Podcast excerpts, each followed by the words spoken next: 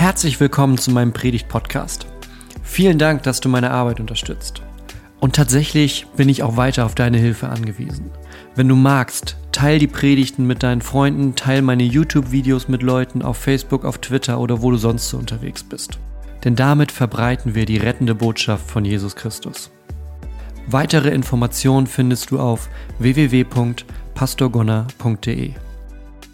Wir starten jetzt rein in den Bibeltext für heute. Und heute ist es ein etwas längeres Stück. Es ist ja so, dass wir bei Apostelgeschichte Vers 1 angefangen haben und wir werden heute das erste Kapitel der Apostelgeschichte beenden. Drei Predigten hat es dann gedauert, aber wir sind sehr gut dabei. Und heute sind wir, nur um das kurz anzuknüpfen, ja, letzte Woche im Gottesdienst ging es um Himmelfahrt. Das heißt, die Jünger haben sich von Jesus verabschiedet. Er ist in den Himmel gehoben worden, er ist zum Vater heimgekehrt und die Jünger gehen jetzt zurück nach Jerusalem, weil Jesus ihnen gesagt hat, ihr wartet in Jerusalem, bis der Heilige Geist mit Kraft kommt. Und das tun die Jünger, die gehen zurück nach Jerusalem und Christine wird uns mal vorlesen, was da passiert ist. Ich lese aus der Apostelgeschichte 1. In der Stadt angekommen, gingen sie in das obere Stockwerk des Hauses, wo sie sich von nun an trafen. Es waren Petrus, Johannes, Jakobus, Andreas, Philippus, Thomas, Bartholomäus, Matthäus, Jakobus, der Sohn von Alpheus, Simon, der ehemalige Freiheitskämpfer, und Judas, der Sohn von Jakobus. Zu ihnen gehörten auch einige Frauen, unter anderem Maria, die Mutter von Jesus, und außerdem seine Brüder. Sie alle trafen sich regelmäßig an diesem Ort, um gemeinsam zu beten. An einem dieser Tage waren etwa 120 Menschen dort zusammengekommen. Da stand Petrus auf und sagte, Liebe Brüder und Schwestern, die Voraussage der heiligen Schrift über Judas, der Jesus an seine Feinde verriet, musste sich erfüllen. Es ist so gekommen, wie es der Heilige Geist durch David vorhergesagt hat. Judas gehörte zu uns, auch ihn hatte Jesus zu seinem Dienst berufen. Judas wurde später zum Verräter. Von dem Geld, das er dafür bekam, kaufte er sich ein Stück Land, aber er fand ein schreckliches Ende. Kopfüber stürzte er zu Tode. Sein Körper wurde dabei zerschmettert, so dass die Eingeweide heraustraten. Davon hat jeder in Jerusalem erfahren, und deshalb nennt man diesen Acker auf Aramäisch Hakeldamach, und das heißt Blutacker. Petrus fuhr fort, die Voraussage, die ich meine, steht im Buch der Psalmen. Sein Besitz wird veröden und niemand wird darin wohnen. An einer anderen Stelle heißt es, seine Stellung soll ein anderer bekommen. Deshalb muss für Judas ein Nachfolger gefunden werden. Es muss ein Mann sein, der die ganze Zeit dabei war, als Jesus der Herr mit uns durch das Land zog, angefangen von dem Tag, an dem Jesus von Johannes getauft wurde bis zu dem Tag, an dem Gott ihn zu sich nahm. Denn zusammen mit uns soll er bezeugen, dass Jesus auferstanden ist. Daraufhin schlugen sie zwei Männer vor, Josef Basabas, genannt Justus, und Matthias. Dann beteten sie, Herr, du kennst jeden Menschen ganz genau. Zeig uns, welcher von diesen beiden nach deinem Willen den Dienst und das Apostelamt von Judas übernehmen soll. Denn Judas hat seinen Auftrag nicht erfüllt, er ist jetzt an dem Platz, der ihm zukommt. Danach losten sie und das Los fiel auf Matthias.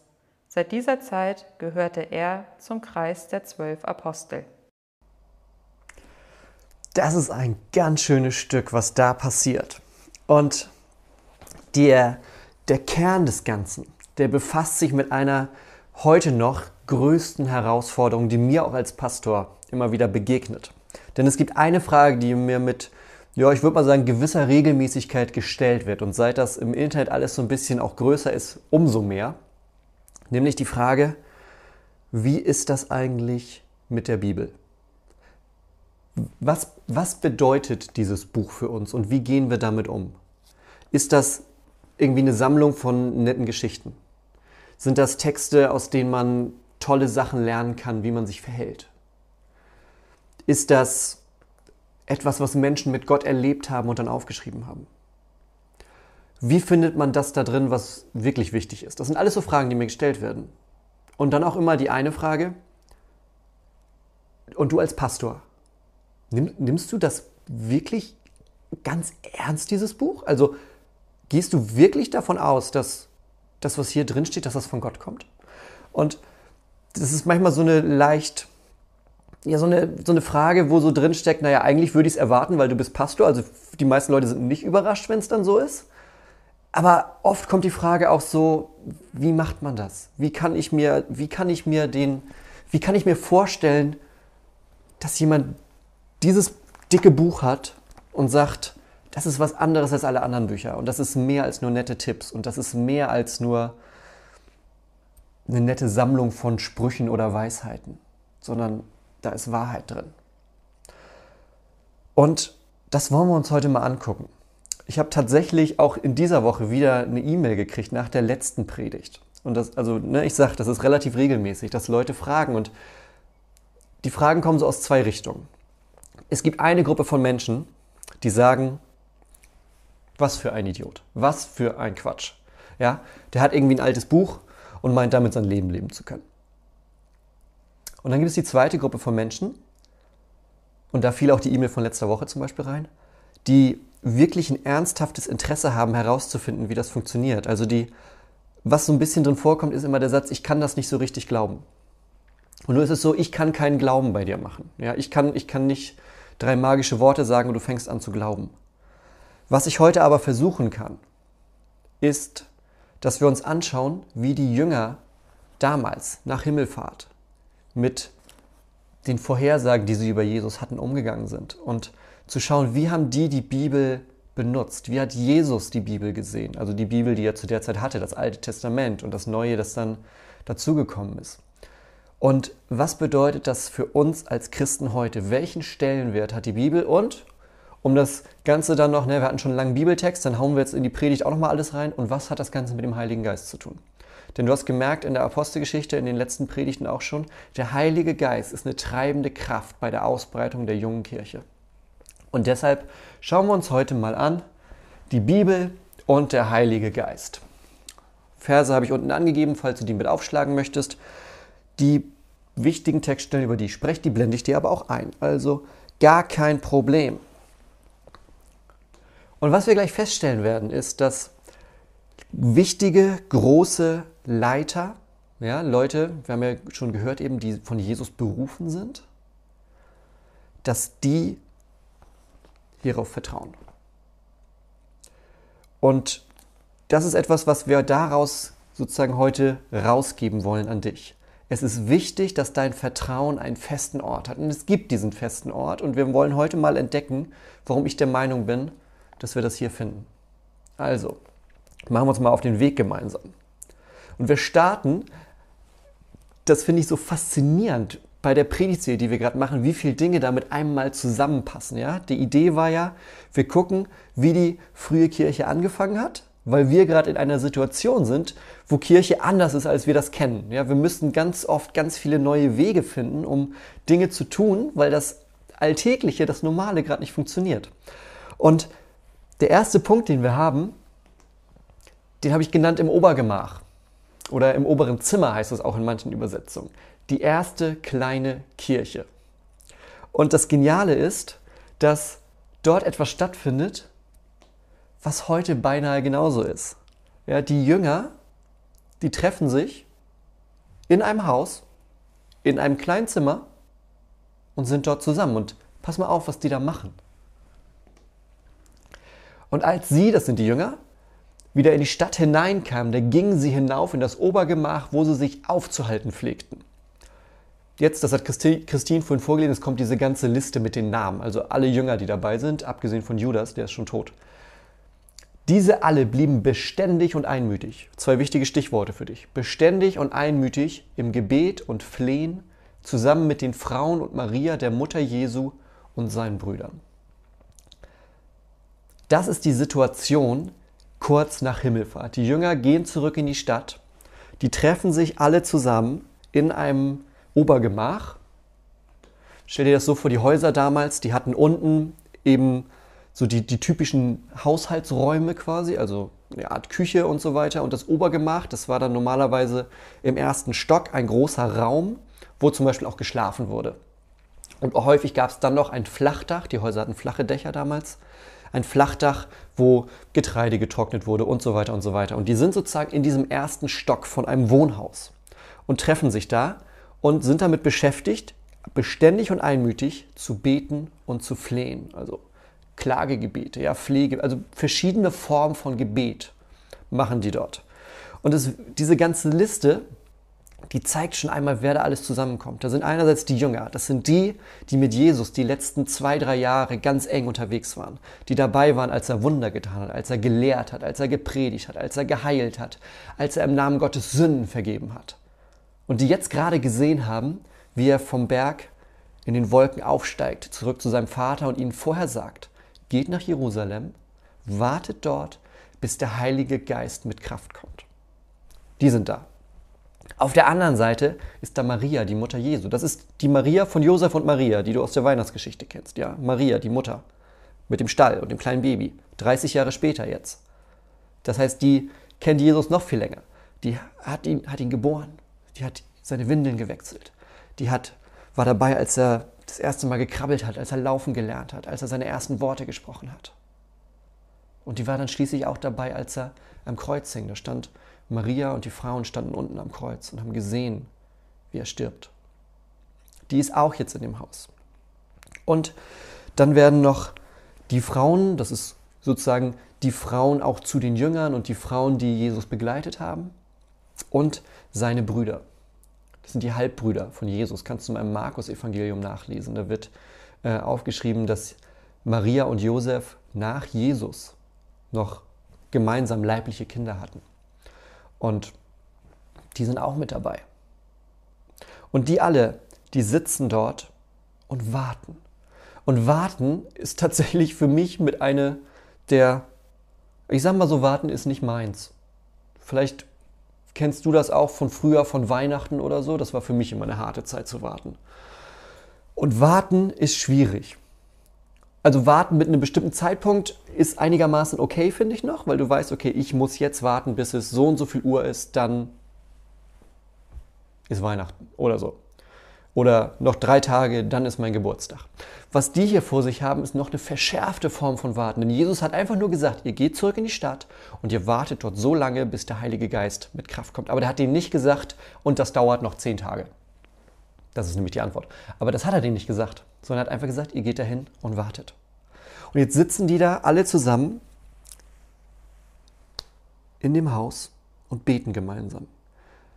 Und das ist schon ein erster genialer Hinweis darauf, was eine Gemeinde vor Ort ist, was eine Kirche vor Ort ist. Das sind Menschen, die gemeinsam ausgerichtet sind, die einen Fokus haben auf Jesus, die einen Fokus auf das haben, was er verheißt, was er verspricht und dann gemeinsam da sind, das werden wir noch häufiger erleben in der Apostelgeschichte, dass Gemeinschaft eine ganz, ganz große Rolle spielt, die gemeinsam da sind, gemeinsam beten, gemeinsam die Zeit verbringen und gemeinsam warten.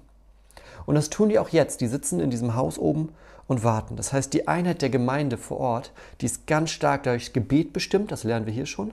Und wir sehen gleich ein paar Verse weiter, die ist auch ganz stark durch die Bibel bestimmt. Und ich glaube, das ist kein Zufall, dass Einheit so ein starker Punkt ist. Jesus hat auch vorher schon davon gesprochen, wenn er sagt, ich bete dafür, das kannst du im Johannesevangelium Kapitel 17 zum Beispiel nachlesen, ich bete dafür, dass ihr eins seid. Das war eines der großen Gebete kurz vor Karfreitag, die Jesus mit seinen Jüngern gebetet hat. Er hat gesagt, ne, er hat nicht gesagt, ich bete dafür, dass ihr unbeschadeter durchkommt, dass dies und das alles gut funktioniert, dass alles glatt läuft, sondern er hat gesagt, ich bete dafür, dass er einander liebt und ich bete dafür, dass ihr eins seid. Dass die Welt euch sieht und sagt, Mensch, das ist eine Gemeinschaft. Das sind Leute, die sind zusammengeschweißt, weil die einen gemeinsamen Fokuspunkt haben, weil die einen gemeinsamen Gott haben. Und dafür hat Jesus gebetet für seine Jünger. Und hier zeigt sich das schon, dass die gemeinsam in einem Haus. Nicht jeder in seinem, sondern gemeinsam, weil die sagen, wir warten gemeinsam. Wir haben eine Einheit gemeinsam. Und das kann sich auf ganz vielen Ebenen unserer Welt widerspiegeln. Die Einheit in der Familie, die Einheit in der einzelnen Gemeinde, die Einheit in der Kirche eine Nummer größer. Ja? Vielleicht ist deine Gemeinde zum Beispiel Teil von einer bestimmten Landeskirche. Vielleicht ist deine Gemeinde aber auch Teil von einem freikirchlichen Bund, Ja, es gibt ja verschiedene Ebenen, wo es dann trotzdem Einheit in der Gemeinde und Einheit eine Ebene höher in der Landeskirche und eine Ebene höher Einheit unter allen Christen. Und manchmal ist das leichter zu finden, manchmal ist das schwieriger zu finden. Aber hier ist es schon gleich von Anfang drin mit unserer Aufgabe, immer wieder aufeinander zuzugehen, das Verbindende zu suchen. Und das versuchen die Jünger hier am Anfang schon. Und was dann kommt, ist, wie immer, wenn es einigermaßen gut läuft, gerade die erste Krise. Und auch da habe ich beim Vorbereiten wieder gedacht, ja, natürlich kommt das. Weil das gerade Texte sind, die jetzt gerade zu uns sprechen. Und weil auch wir gerade erleben, wie die Situation rundherum für Krisen sorgen kann. Und das kann ganz unterschiedliche Gründe haben. Einen Punkt, den möchte ich hier aus dem ersten noch mit rausnehmen für dich. Und das ist nur zum Nachdenken. Ja? Nimm das mal mit und denk da vielleicht drüber nach. Wenn es ein Problem bei dir, bei euch mit Einheit gibt, dann kann es sehr gut sein, dass darunter ein Gebetsproblem liegt.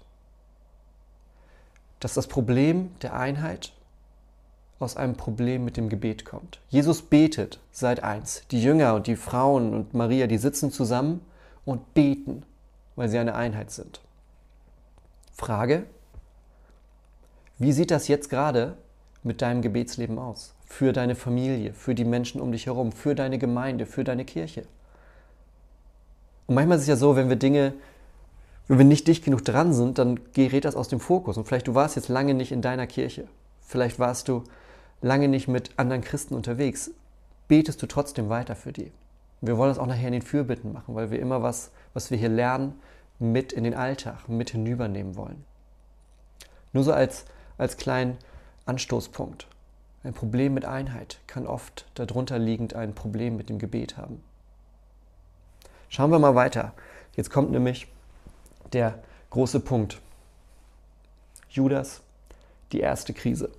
Und dieser Name Judas, der ist ja schon direkt so ein Anstoß. Ja? Wenn man das Wort Judas benutzt, dann ist relativ schnell ein Bild deutlich. Ja?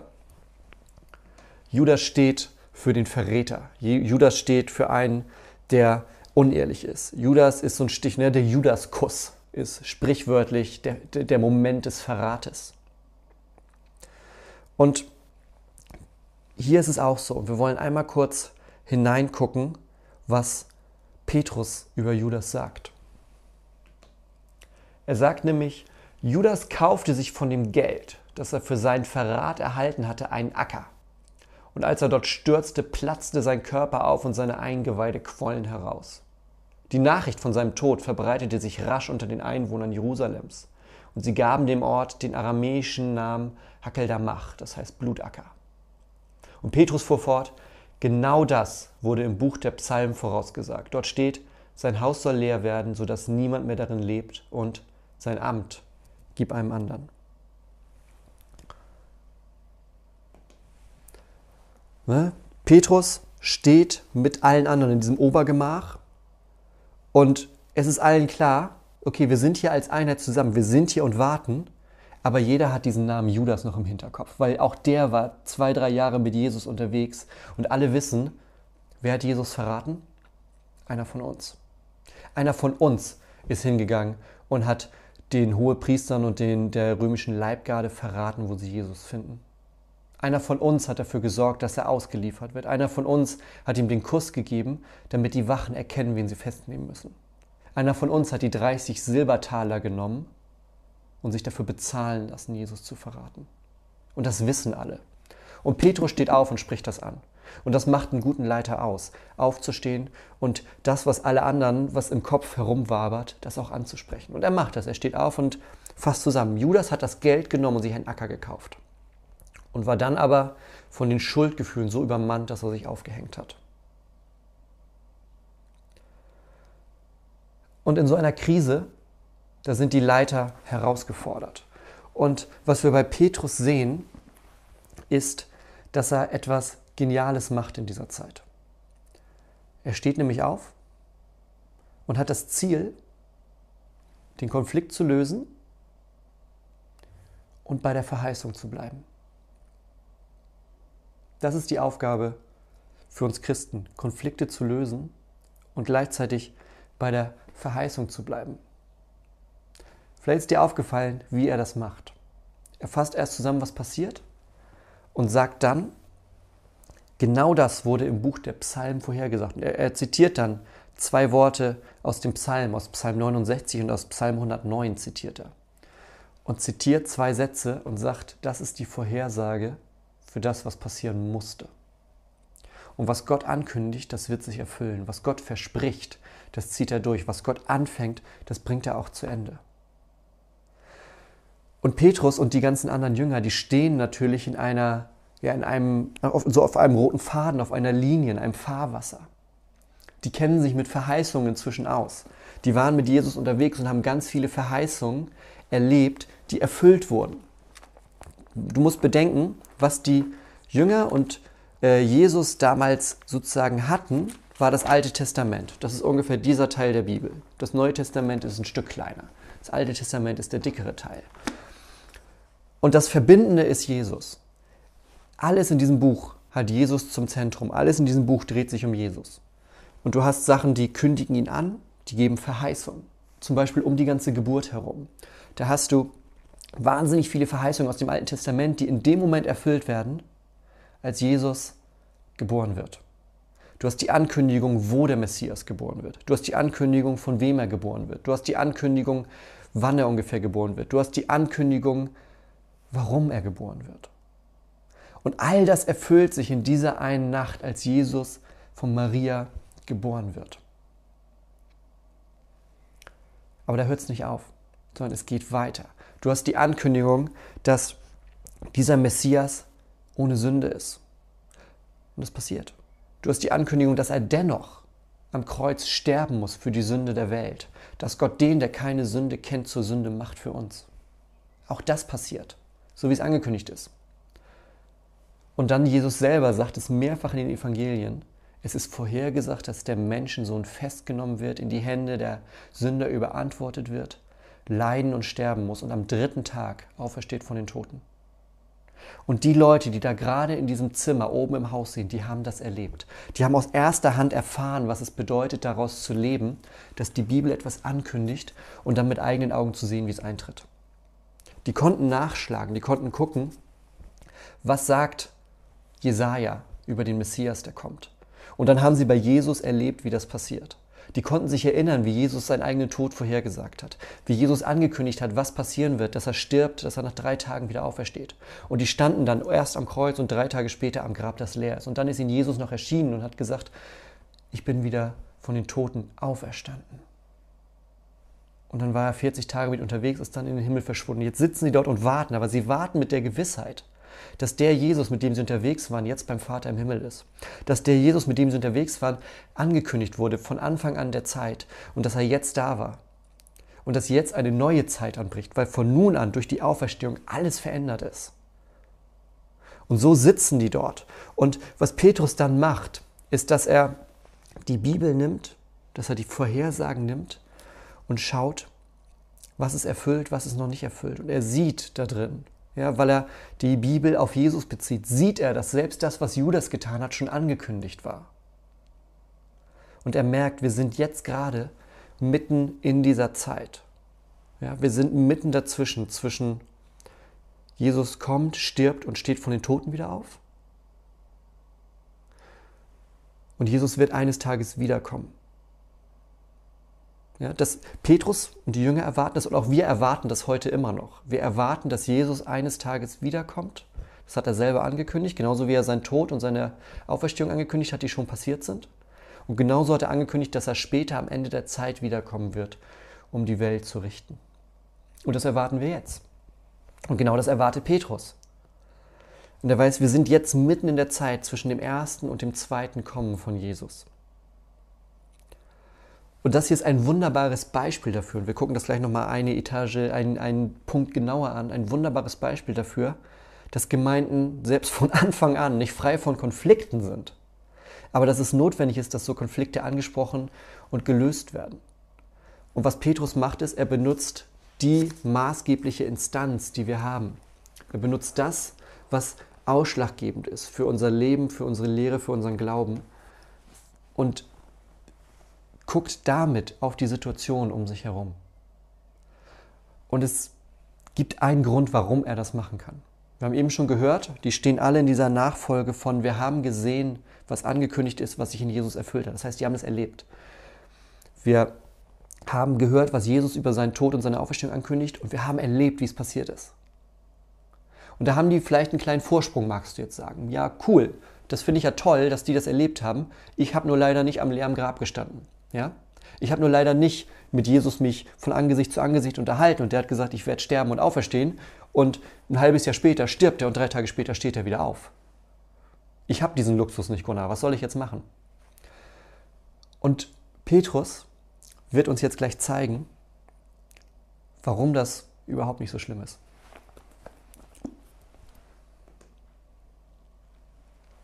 Es gibt ein Stichwort. Und das ist ein, in der heutigen Zeit ein Stichwort, was sehr unterschiedlich gesehen wird. Mit vielen Vorurteilen, auch mit ganz viel Kampf. Und wir wollen heute mal einen unverstellten Blick darauf werfen. Und das Stichwort, du kannst es hier schon sehen, das heißt Inspiration. Untertitel habe ich gegeben, Leben und Leiden mit der Heiligen Schrift, weil das ist das, was hier passiert. Alles, was wir gerade gehört haben, ist, dass da eine Gruppe von Menschen ist, die gemeinsam lebt und wo es Leute gibt, die leiten und Leute, die gemeinsam im Glauben wachsen. Und sie tun das nicht aus dem hohlen Bauch oder aus irgendeiner netten Idee, sondern die tun das mit den Verheißungen, mit den Vorhersagen, mit den Zusagen Gottes, die sie bekommen haben. Und wir wollen da mal ein bisschen reingucken und erstmal verstehen, was bedeutet das, wenn wir sagen, es geht um Inspiration. Du kennst das Wort Inspiration, wenn du theologisch schon länger unterwegs bist, dann hast du wahrscheinlich eine Vorahnung, worum es geht. Wenn nicht, dann kennst du das Wort Inspiration aber auch. Inspiration, wenn, ne, wenn man zu etwas inspiriert ist, dann sagt man das, wenn man eine Idee, einen Gedanken, wenn man eine, ja, etwas Neues entdeckt hat, wo man sagt, wow, da wurde ich inspiriert von etwas. Ich sehe vielleicht ein, ein, eine schöne Naturszene und bin inspiriert, ein Gedicht zu schreiben oder ich bin inspiriert, ein Lied zu schreiben oder ich bin inspiriert. Ne, es geht immer darum, ich sehe etwas, ich erlebe etwas, ich fühle etwas und das sorgt dafür, dass etwas Neues entsteht. Das ist Inspiration, wenn wir das so im allgemeinen Sprachgebrauch benutzen. Ich erlebe etwas und bin inspiriert, selber etwas zu tun. Und Paulus, äh, Petrus, der führt uns jetzt hier gleich zurück. Paulus kommt später noch. Petrus führt uns jetzt zurück auf den Kern des Ganzen. Er sagt nämlich am Anfang seiner Rede, die er für die Leute hält, einen Satz, der mich so bewegt hat diese Woche. Und ich wünsche und bete, dass der auch dich bewegt, weil das nämlich dieses feste Fundament, diese Grundüberzeugung zeigt, auf der der Petrus und die Menschen um ihn herum stehen, weil sie das nämlich von Jesus gelernt haben. Und auch wir wollen das heute von Jesus neu lernen. Pass mal auf, was er nämlich am Anfang sagt. Bevor er seine Rede anfängt, wo ich gerade daraus vorgelesen habe, sagt er, schon vor langer Zeit wurde dies durch den Heiligen Geist vorausgesagt, der durch David sprach. Lies dir diesen Satz genau durch. Vor langer Zeit, also schon länger her, das passiert nicht gerade heute, wurde das durch den Heiligen Geist, ja, dieses Wort durch den Heiligen Geist, das wird uns noch sehr oft begegnen in den nächsten Wochen, durch den Heiligen Geist vorausgesagt, angekündigt, prophezeit, der durch David sprach. Und was er hier mit diesen Worten sagt, ist nichts anderes, als was wir heute mit dem Wort Inspiration beschreiben. Petrus steht auf und sagt, das wurde schon durch den Heiligen Geist gesagt. Und dann zitiert er dann diese beiden Worte aus dem Psalm. Und die Psalmen, die hat David aufgeschrieben. Aber Petrus sagt, David hat die Stimme. David schreibt das auf. Aber die Worte, die kommen durch den Heiligen Geist. Das ist die Stimme von David, aber es sind die Worte des Heiligen Geistes. Und Petrus sagt, darauf können wir uns verlassen, eben aus dem einfachen Grund, weil es nicht nur einfach die Worte von David sind. Vielleicht weißt du ein bisschen was über König David. Das war der zweite König, den Israel hatte, aber der erste so richtig große König. Es gab davor schon Saul, der war, der war auch ein König.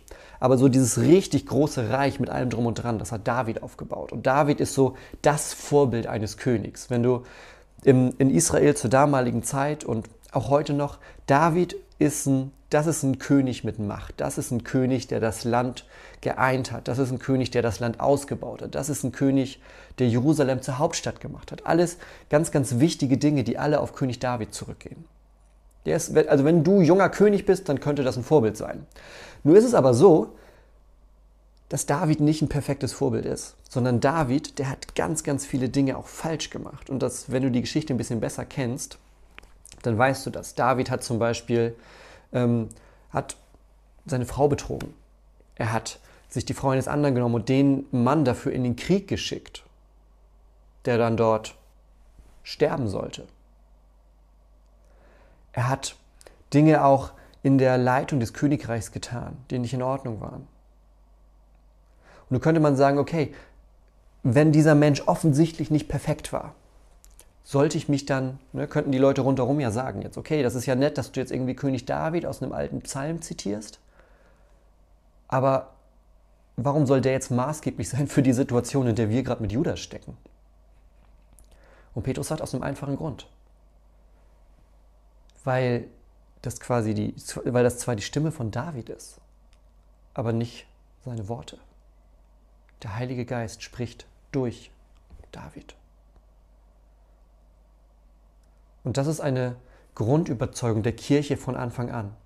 Und ich meine damit nicht nur, dass der Heilige Geist einfach nur durch David spricht, sondern dass das, was wir heute als unsere Bibel haben, dass das die Dinge sind, die Gott uns mitteilen wollte. Dass das die Dinge sind, die Gott uns durch den Heiligen Geist gegeben hat. Wir haben letztens eine Bible Study hier gemeinsam gemacht, die ist auch noch auf dem Kanal hier zu, zu finden. Und da ging es auch um die Frage, was ist denn überhaupt die Bibel? Und an so Punkten entscheidet sich das. Da entscheidet sich das, wie du das auch in deinem Leben lebst. Petrus und die Jünger zur damaligen Zeit, die waren sich sicher, dass das nicht einfach nur Worte sind, sondern dass das Worte sind, die Gott uns mitteilen möchte. Dass das nicht nur nette Geschichten sind, sondern dass das Wahrheit ist, die Gott uns gibt. Dass das nicht nur irgendein altes Lied ist, sondern dass das ewige Worte sind. Und das macht den Unterschied. Das macht den Unterschied darüber, wie du mit der Bibel umgehst. Und das teilt sich ganz groß aktuell in, in zwei Gruppen. Es teilt sich ganz groß in die einen, die sagen, das ist die Bibel und ich stehe hier und entscheide, was ist das Wichtige. Ich nehme mir das raus, was gut ist. Ich nehme mir das raus, was passt. Jesus sagt, liebe deinen Nächsten, das finde ich gut, das stimmt. Jesus sagt, ich werde eines Tages wiederkommen, ihr werdet euch verantworten von mir und es gibt auch Dinge, die falsch sind. Das ist nicht gut. Das ist nicht gut. Jesus sagt, kümmert euch um die Armen. Das ist sehr gut. Jesus sagt, es gibt nur mich als Weg zu Gott. Na, das ist nicht gut.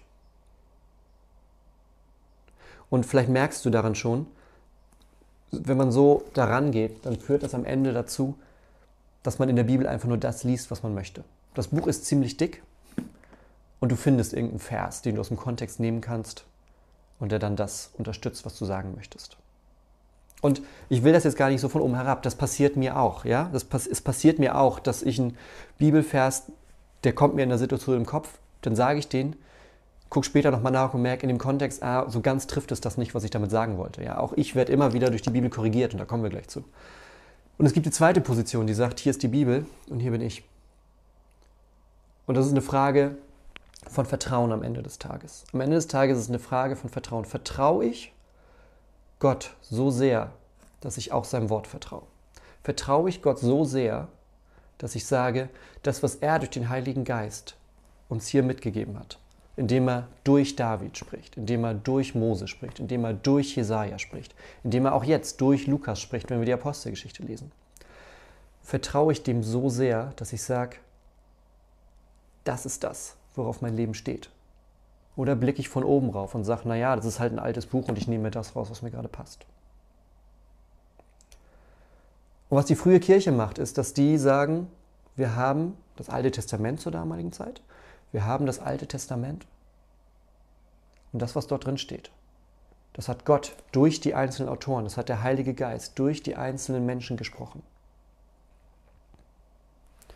Und das ist das Entscheidende, wenn wir uns angucken, wie Petrus diesen Konflikt löst. Und er ist damit in der großen Linie der Bibel. Jesus selber zitiert das Alte Testament und sagt, Mose hat das so und so gesagt. Er zitiert das Buch Jona. Das heißt, wir merken auch an ganz vielen Stellen, dass Jesus die Bibel sehr genau kennt und die zitiert. Und er zitiert die nicht im Sinne von, naja, es ist ja nett zu wissen, sondern er sagt, das ist das, was Gott uns da mitteilen wollte. Kurz nach Ostern gibt es die Geschichte, wie Jesus am Ende vom Lukas-Evangelium mit den Jüngern nach Emmaus geht. Und er zeigt den Jüngern anhand des Alten Testamentes, wie all das, was dort passiert in den Schriften und den Propheten, auf ihn hindeutet, wie all das, was dort passiert, eigentlich auch nur das angekündigt hat, was gerade in Jerusalem am Kreuz und am leeren Grab passiert ist. Jesus hatte grundfestes Vertrauen, weil er wusste, das sind nicht nur leere Worte, das sind nicht nur nette Lieder, das sind nicht nur alte Geschichten, sondern das ist lebendig. Das ist lebendig, weil es vom lebendigen Gott kommt. Deshalb hat er, hat er gesagt, wir dürfen dem vertrauen. Und das hat er den Jüngern mitgegeben. Deshalb steht Petrus hier auf und sagt, Leute, der Heilige Geist hat durch David gesprochen an dieser Stelle. Und deshalb stehen heute Christen auf und sagen, hier spricht Gott zu uns. Und an einer Stelle oder an mehreren Stellen, war die bekannteste Stelle, die will ich euch noch zeigen. Die bekannteste Stelle, die schreibt Paulus an seinen Schüler Timotheus. Und er sagt im 2. Timotheus Kapitel 3, alle Schrift ist von Gott eingegeben und nützlich zur Belehrung, zur Überführung, zur Zurechtweisung, zur Erziehung in der Gerechtigkeit.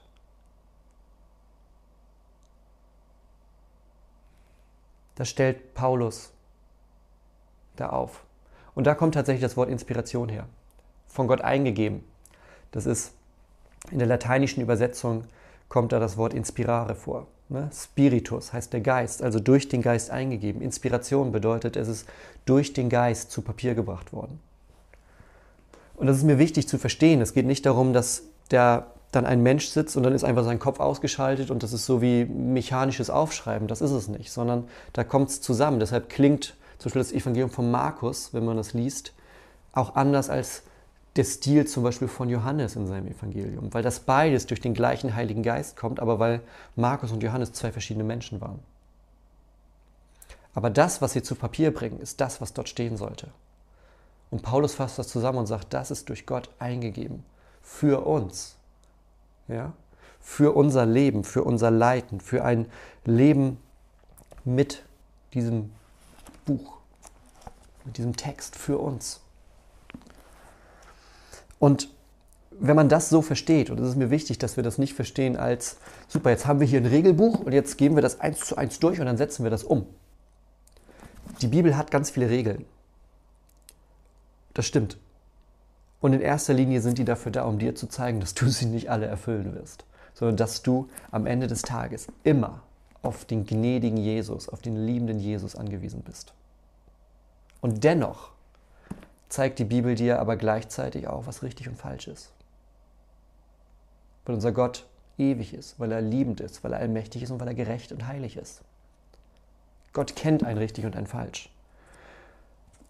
Die Tatsache ist nur, dass wir ständig auf seine Gnade angewiesen sind, weil wir dieses richtig nicht komplett erfüllen können. Das ist das Evangelium. Jesus ist gekommen, um die Sünder zu retten, um die Sünder gerecht zu machen, um die Blinden sehend zu machen. Und je stärker wir uns an etwas festhalten können, umso stärker wird unser Vertrauen, wird unsere Sicherheit, wird die Grundlage. Und das ist tatsächlich die Geschichte meines Glaubens. Ich bin konfirmiert worden, so mit 14, und habe zu Gott Ja gesagt in dem Moment. Ich hatte nur keine Ahnung, wer dieser Gott ist. Inzwischen kann ich da ein bisschen drüber lachen. Damals war es sehr schräg. In der Konfirmation kommt dieser Moment, wo man gefragt wird, ob man mit, mit Gott leben möchte. Und ich habe gesagt, ja, mit Gottes Hilfe. Das ist die Antwort, die man sagen soll. Also habe ich dir gesagt. Und dann stand ich zu Hause und hatte keine Ahnung, wer dieser Gott eigentlich ist. Ich wusste nur, er ist da und er will was von mir und ich hatte eine Sehnsucht nach ihm. Ja, Gott hat mich vorbereitet auf sich. Aber ich wusste nicht so genau, wer er eigentlich ist. Und dann habe ich mir eine Bibel genommen. Ich habe eine Bibel genommen und gelesen, gelesen, gelesen, gelesen und gebetet. Eine Jugendgruppe hatten wir nicht bei uns, kleine Dorfgemeinde. Konfa war das, was bei uns Jugendarbeit war. Damit war ich durch. Also hat Gott angefangen, durch seine Bibel zu mir zu sprechen. Und ich meine das nicht im Sinne von, dass ich ständig Stimmen gehört habe. Ja, manchmal ist es so, dass Menschen mir sagen, ich höre Gottes Stimme nicht. Ich höre nicht. Warum, warum, warum hören Leute von Gott, aber ich nicht? dann ist immer die erste Frage, die ich stelle, wann hast du das letzte Mal deine Bibel aufgeschlagen? Denn von jeder Seite dieses Buches spricht Gott mit uns. Eben ganz einfach, weil es nicht einfach alte Texte, weil es nicht einfach nur irgendwas Verstaubtes ist, sondern weil es echt ewig und lebendig ist. So wie Petrus sagt, hey, wir haben diese Situation und wir sehen, wie das durch den Geist angekündigt wurde. Genauso können wir heute, und das machen wir ja gerade mit der Apostelgeschichte, können wir heute auf die Situation unseres Lebens gucken und schauen, was hat Gott dazu gesagt. Und später ging das weiter bei mir. Dieses Vertrauen ging los, als ich so 15, 16 war und aus der Bibel Gott kennengelernt habe. In meinem Studium später habe ich an einem Institut für Textforschung gearbeitet, habe dort griechische Handschriften gelesen. Ich habe gelernt, wie man so diese griechischen Originalmanuskripte lesen kann und habe dann dort in einem Institut gearbeitet und habe alte griechische Handschriften aus dem ersten, zweiten, dritten Jahrhundert gelesen und katalogisiert und sowas. Und die, vielleicht wissen viele Leute das nicht, aber die Bibel ist das am besten überliefertste Buch unserer Welt. Es gibt für dieses Buch, fürs Neue Testament alleine, gibt es über 5700 einzelne Handschriften. Danach kommt erstmal ganz lange gar nichts. Und wenn du zum Beispiel über die großen alten Römer sprichst, ja, Cäsar, die Bücher von und über Cäsar, den Kaiser, da gibt es knapp zwei Hände voll an Handschriften. Hiervon gibt es über 5000 Handschriften, die sich bis auf ein, zwei Abschreibfehler gleichen. Das ist das am besten überliefertste Buch aller Zeiten. Das ist ein Buch, das um dein Vertrauen wirbt und das aus dem einfachen Grund, weil es ein Buch ist, das von Gott für dich ist. Weil es ein Buch ist, mit dem du leben sollst. Es gibt dir nicht auf jede einzelne Frage deines Lebens eine Antwort. Wenn du wissen möchtest, wie wechsle ich eine Zündkerze im Auto, wird hier nicht drinstehen. Wenn du wissen möchtest, wie baue ich ein Haus, dass es statisch ordentlich steht, auch in Sturm in Norddeutschland, steht hier nicht drin. Wenn du aber wissen willst, wer Gott ist, wenn du wissen möchtest, wie dein Leben wo das, was der Sinn, was der Weg, was das Ziel ist. Wenn du wissen möchtest, wer dieser Gott ist und wie er dich sieht, wenn du wissen möchtest, wie Kirche funktioniert, wie Menschen gemeinsam ihren Glauben leben, wie man betet und wer Jesus ist und was er für dich getan hat, das findest du hier drin. In Fragen des Lebens und des Glaubens haben wir hier alles, was wir brauchen. Alles, was wir brauchen, ist dafür hier drin. Und die junge Kirche hat da komplett darauf vertraut. Das werden wir demnächst auch noch wieder immer wieder sehen. Und auch heute ist es so, dass wir Kirchen genau dazu aufgerufen sind, dass wir Christen genau dazu aufgerufen sind. Dass wir eben nicht einfach aus dem hohlen Bauch entscheiden, sondern dass wir sagen, wir haben eine Instanz auf dieser Welt, die es nicht wie etwas Zweites gibt. Ja? Niemand würde sagen, ich lebe mein Leben nach dem neuesten John Grisham-Roman. Ich lebe mein Leben nach dem neuesten, ich vertraue in allen kleinen Punkten meines Lebens auf das neue Selbsthilfebuch, was ich irgendwie bei Rewe an der Kasse gekauft habe. Das macht keiner. Also hoffe ich. Und wenn doch, dann lauf weg davon. Aber hier hast du etwas, worauf du bauen kannst, weil Menschen das seit Jahrhunderten und Jahrtausenden tun. Und ich habe zum, zum Abschluss ein kleines Zitat, was mich da so bewegt hat in diesen Tagen. Und das ist von einem lutherischen Theologen, der ist schon ein paar Tage tot, aber das macht ja nichts. Und der hat gesagt, wenn ich die Heilige Schrift in die Hand nehme, dann kann ich sagen, das ist ein Brief, den Gott mir hat schreiben lassen. Danach soll ich mich richten und danach wird mich Gott richten. Johann Albrecht Bengel hat das gesagt, ein lutherischer Theologe, 17. Jahrhundert. Und das fasst nochmal ganz viel zusammen von dem, was wir heute in der Apostelgeschichte gelesen haben. Ja? Wenn ich die Heilige Schrift in die Hand nehme, das ist kein Buch, das nur im Regal stehen soll. Das ist ein Buch, das in die Hand genommen, das gelesen, mit dem gelebt werden soll. Es gibt die schöne Zitat, wenn du eine Bibel hast, die auseinanderfällt, dann fällt dein Leben wahrscheinlich nicht auseinander. Und wenn er sagt, wenn ich die in die Hand nehme, dann kann ich sagen, das ist ein Brief, den Gott mir hat schreiben lassen. Und da ist genau das drin, was wir heute als Inspiration kennengelernt haben. Es ist ein Brief für mich, den Gott hat schreiben lassen. Durch Mose, durch Johannes, durch Jesaja, durch Lukas, durch Hosea. Hat Gott das schreiben lassen für dich. Das ist für dich passiert. Und wir leben in einer Zeit, wo es so einfach ist, daran zu kommen. Stell dir vor, du würdest im Mittelalter leben, du hättest keine Bibel zu Hause. Du wärst darauf angewiesen, dass andere Leute es dir vorlesen. Vielleicht verstehst du es nicht mehr, weil es auf Latein vorgelesen wird. Und wir leben heute in der einzigartigen Situation, dass du ins Internet an deinen Schrank gehen kannst und diesen Liebesbrief Gottes an dich in die Hand nehmen kannst und lernen kannst, wie du damit lebst, wie du daraus lernst zu lieben, wie du daraus lernst zu glauben. Und genau dafür möchte ich jetzt mit dir beten, dass das jetzt eine Zeit ist, in der wir neu lernen, auf diesem festen Grund zu stehen.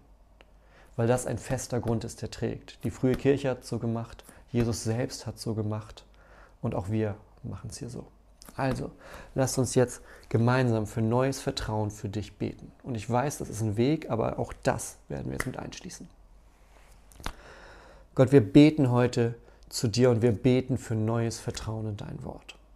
Gott, dein Wort ist mächtig, wo dein Wort losgeschickt wird, da wird es nicht leer zurückkommen, hast du uns versprochen. Und du hast uns versprochen, dass dein Wort in Ewigkeit bleibt.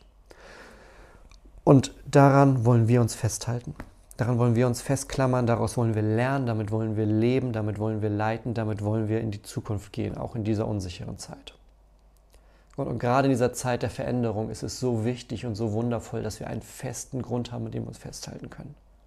Wir haben gesehen, wie die junge Gemeinde ihre Konflikte, ihr Leben genau dadurch, dadurch gelöst hat.